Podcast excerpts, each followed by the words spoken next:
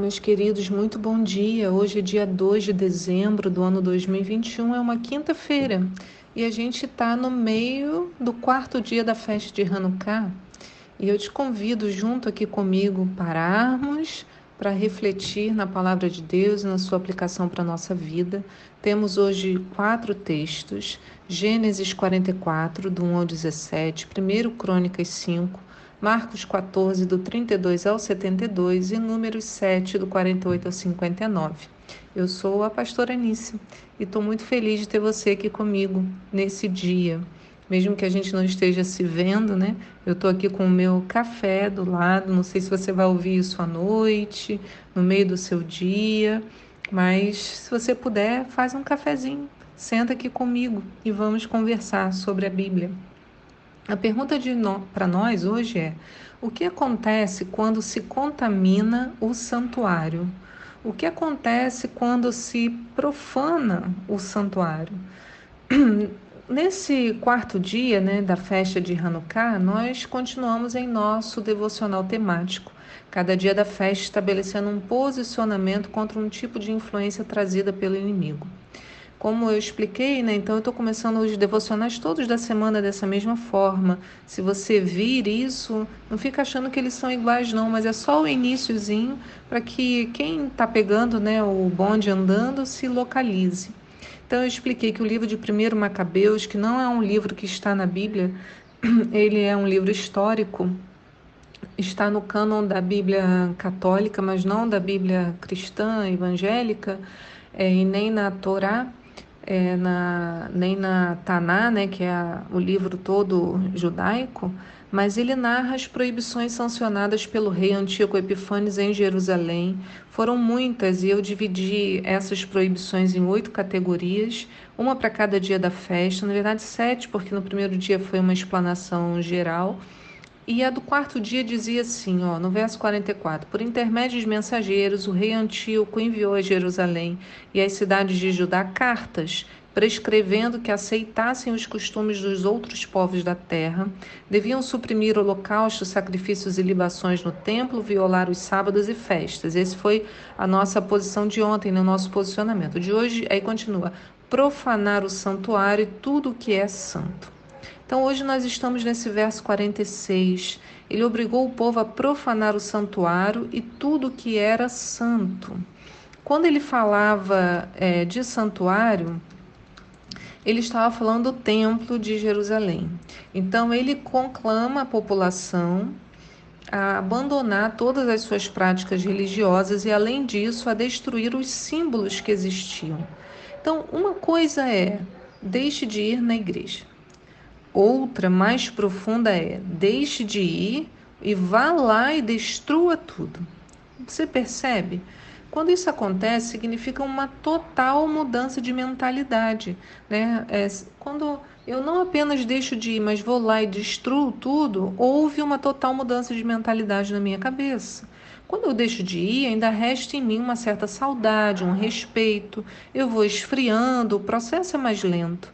Porém, quando eu vou e quebro tudo, destruo tudo, profano aquilo tudo que está lá, significa um total rompimento. É um desprezo, uma quebra completa da relação.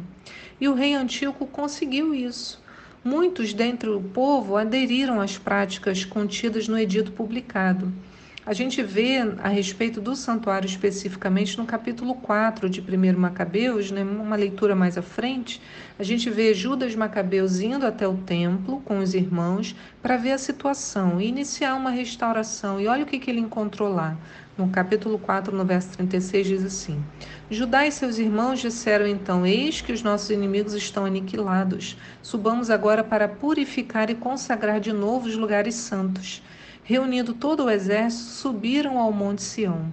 Contemplaram a desolação dos lugares santos, o altar profanado, as portas queimadas, os átrios cheios de arbusto que tinham nascido como num bosque ou sobre as colinas, os aposentos demolidos, onde ficavam os sacerdotes. Rasgando suas vestes, eles se lamentaram muito e cobriram as cabeças com cinza.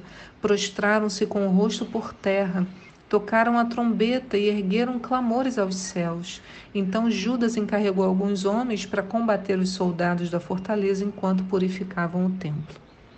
Então veja, novamente, precisamos entender o princípio que está por trás desse decreto. Por que o rei Antíoco Epifanes exigiu que o povo profanasse o santuário e tudo que era santo?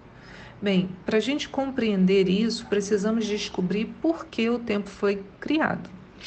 Né? Lembra que o desejo de construí-lo, eu expliquei isso aqui, né? começou com Jacó, quando ele erigiu uma pedra lá em Gênesis 28 ainda, no verso 22, antes de Davi. Diz assim: Essa pedra que hoje coloquei como coluna servirá de santuário de Deus, e de tudo que me deres, certamente te devolverei a décima parte como oferta de louvor. Jacó diz isso. Então, ali com Jacó, inicia a ideia da construção de um local de adoração. Como eu expliquei há algum tempo, eu não vou saber qual foi o devocional que eu falei isso, mas a oração dele foi similar à oração de Salomão em 1 Reis, quando Salomão consagra o templo. Depois de Jacó, é Davi que vai trazer novamente essa ideia, já em 2 Samuel 7, quando ele morando na sua casa, então Davi, já rei, rico, olha para sua casa e diz assim, ó, no verso 1: O rei Davi morava tranquilamente em seu palácio, pois o Senhor havia lhe dado o descanso de todos os seus inimigos ao redor. Então, certo dia, ele comentou com o profeta Natan: Vê, eu estou habitando numa grande casa de fino cedro, enquanto a arca de Deus permanece numa simples tenda. Então, ali há nele o desejo de construir um local grandioso para Deus. Deus não permitiu que Davi construísse o santuário, mas deixou claro que o seu descendente faria isso. E assim foi Salomão, que edificou o templo e o consagrou ao Senhor. E durante a consagração, porém, o que, que o rei Davi é, declarou? Lá em 1 Reis 8, 27.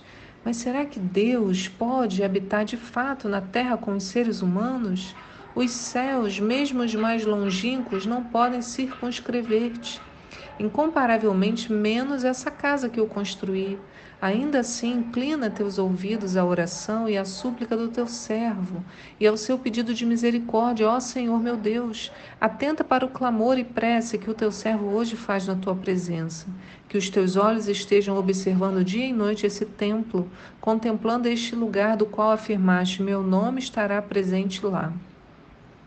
Houve, portanto, o rogo que teu servo, o rogo que teu servo fizer, voltado na direção deste lugar.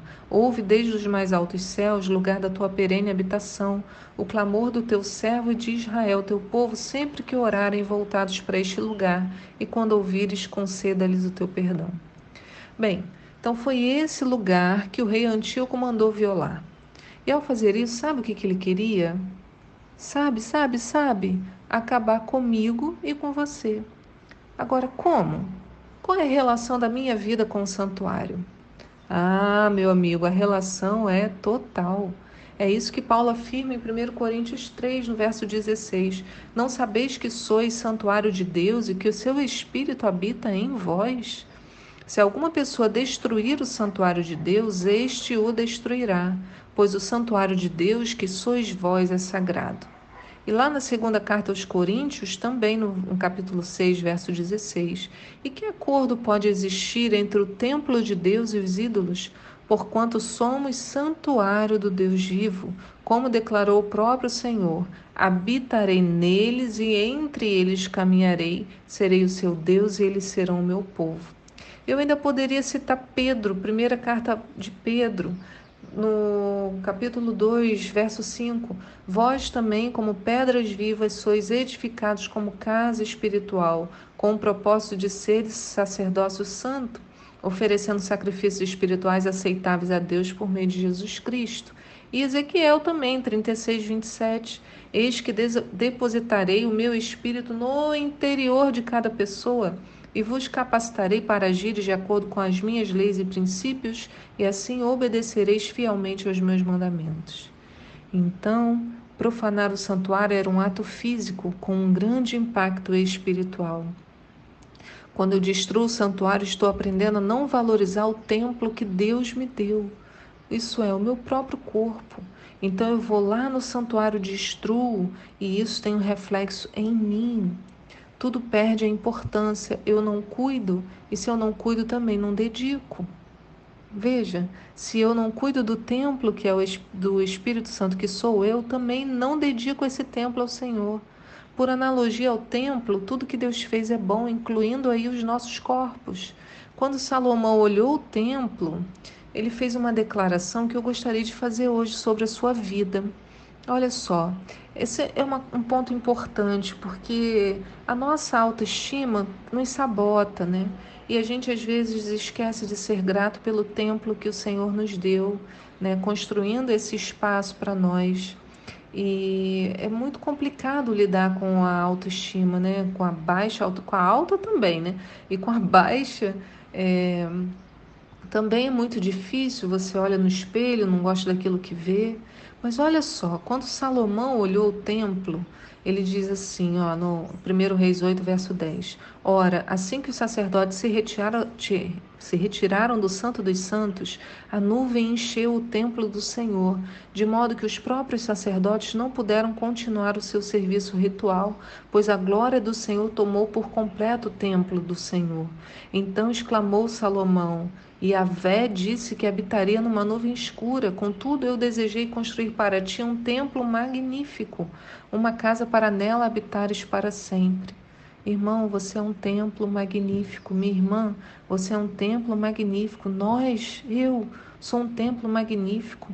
Quando essa nuvem espessa da presença do Senhor enche esse templo que sou eu e é você, nós não vamos tendo tempo para denegrir esse ambiente, esse espaço, esse santuário. Né? Quando eu estou cheia do Espírito Santo, não me sobra tempo para olhar e falar, ai, eu sou isso, eu sou aquilo, eu estou tão cheia que eu transbordo. E é por isso que a gente precisa da presença do Senhor para Ele tratar esses sentimentos em nós. E é por isso que nos posicionamos contra a profanação do templo e de tudo que é santo, porque isso incluiria profanarmos a nós mesmos. E o Senhor nos diz que somos sagrados, como nós lemos em 1 Coríntios 3,16. Eu vou repetir. Não sabeis que sois santuário de Deus e que o seu Espírito habita em vós? E se alguém destruir o santuário de Deus, Deus o destruirá, pois o santuário de Deus que sois vós é sagrado. Ai, irmãos, aleluia! Eu e você somos santuários de Deus e por isso somos sagrados. Não podemos destruir, profanar o santuário é uma escolha contínua. Então hoje aprendemos nas mídias assim, olha, meu corpo, minhas regras. E isso, meus queridos, não é saudável, porque nosso coração é muito enganoso e por isso as nossas regras são péssimas para nós mesmos. Nós fazemos muitas escolhas ruins. Nem sobre nós arbitramos bem. Então, nossa escolha hoje é meu corpo, regras de Deus. Repete comigo: meu corpo, regras de Deus. Vamos repetir três vezes? Meu corpo, regras de Deus. Meu corpo, regras de Deus. Meu corpo, regras de Deus. Aleluia. Por isso hoje nós escolhemos esse posicionamento. E vamos declarar o Salmo 124. Diz: Se o Senhor não estivesse do nosso lado quando os inimigos nos atacaram, eles já nos teriam devorado vivos quando se enfureceram contra nós. Então as águas nos teriam arrastado e furiosas torrentes teriam feito submergir nossas almas. Sim, águas profundas e violentas nos teriam afogado. Bendito seja o Senhor que não nos entregou para sermos dilacerados pelas presas e garras ferinas do inimigo. Como um pássaro, escapamos da cilada do caçador.